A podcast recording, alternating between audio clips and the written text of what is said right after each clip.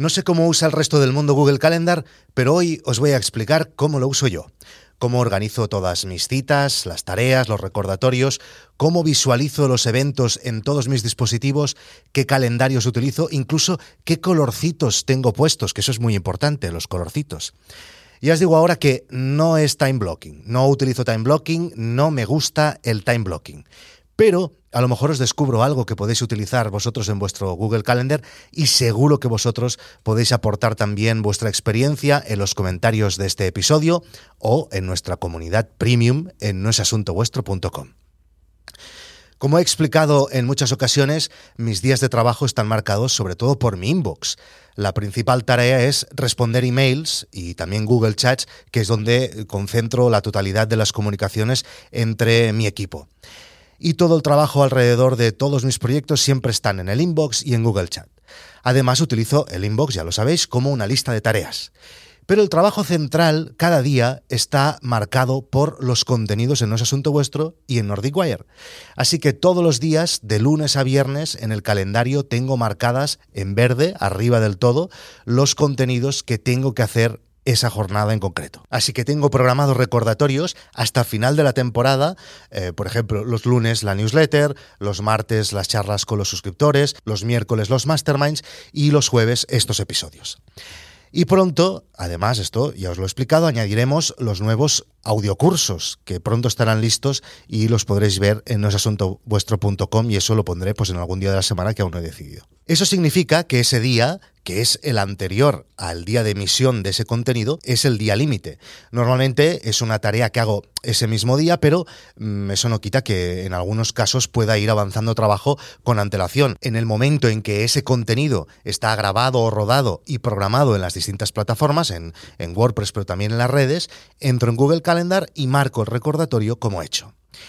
Eso me da una visión muy buena del buffer que tengo a nivel de contenidos en el caso de las semanas donde tengo que avanzar trabajo como por ejemplo me está pasando en estos días, que estoy a punto de volver a ser padre, así que tengo un pollo que nos podéis llegar a imaginar. Además, en el momento en que ese contenido está programado, siempre añado otro evento, en este caso en azul, con el nombre y el, título y el número del episodio en el día de fecha de emisión. Eso me ayuda a llevar pues, un orden en el momento de titular los episodios y saber qué se emite en cada momento. Y aquí hago un truco manual que es en el momento en el que ese episodio ya está programado y por lo tanto le he marcado como hecho en el recordatorio verde que hemos visto antes y que generalmente está en el día anterior, además añado un emoji con un check de color verde, que es esto que estáis viendo, y esto pues eh, es un poco arcaico, pero a mí me funciona. Aparte de este sistema que os acabo de explicar, eh, en el resto del calendario solo apunto eventos normales que tienen una hora concreta, pues una reunión, una entrevista, una cita familiar, etc. Solo tengo tres calendarios distintos. El mío, que es el profesional, que es de color azul también, donde marco pues todo lo relacionado con el trabajo, pues una entrevista de No es Asunto Vuestro, una reunión de Guide Dog. En rojo, compartido con Guillem para Nordic Wire. Y es rojo porque todo tiende a salir mal en Nordic Wire y en amarillo eh, las cosas de familiares, que es un, un calendario que comparto con mi mujer. En general mis días están siempre bastante despejados y solo tengo tres o cuatro eventos por jornada.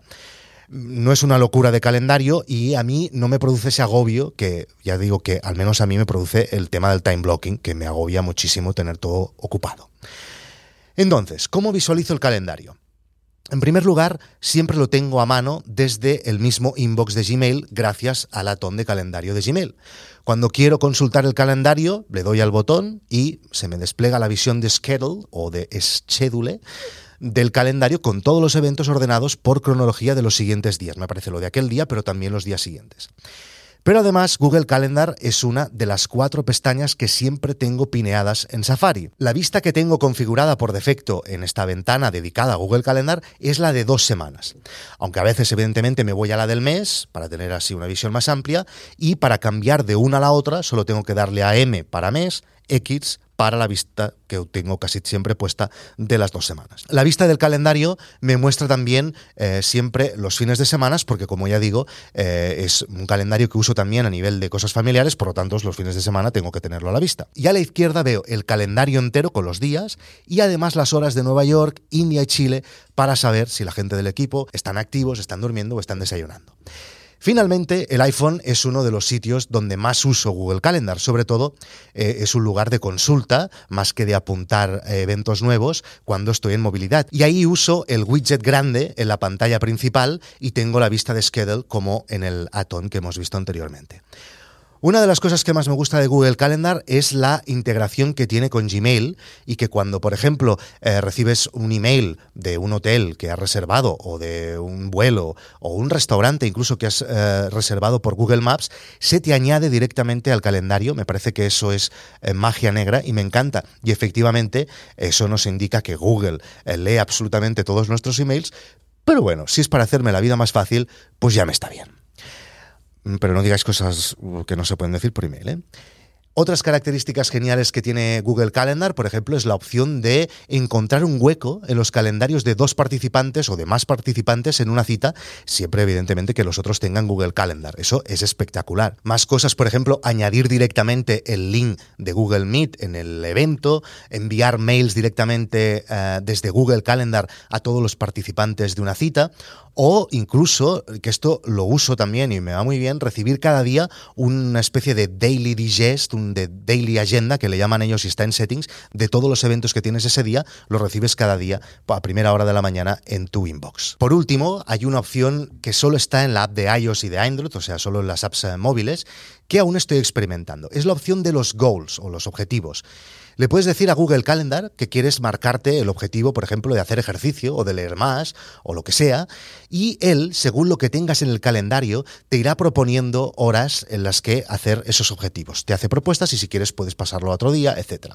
En mi caso, como que en el calendario lo tengo muy despejado, a veces me propone meditar eh, a horas, ah, por ejemplo, ahora, mira. Oh. Bueno, si queréis compartir vuestro uso de Google Calendar, lo podéis hacer, como decía, en los comentarios de este episodio, o también, mucho mejor, os podéis apuntar a nosasuntovuestro.com y tener acceso a nuestra mm, fantástica comunidad y a todos nuestros contenidos premium que emitimos cada semana. Más de 200 personas, 215 creo ya, no pueden estar equivocadas. Bueno, pueden estar equivocadas, pero en este caso no están equivocadas. Nos vemos en Internet. Chao.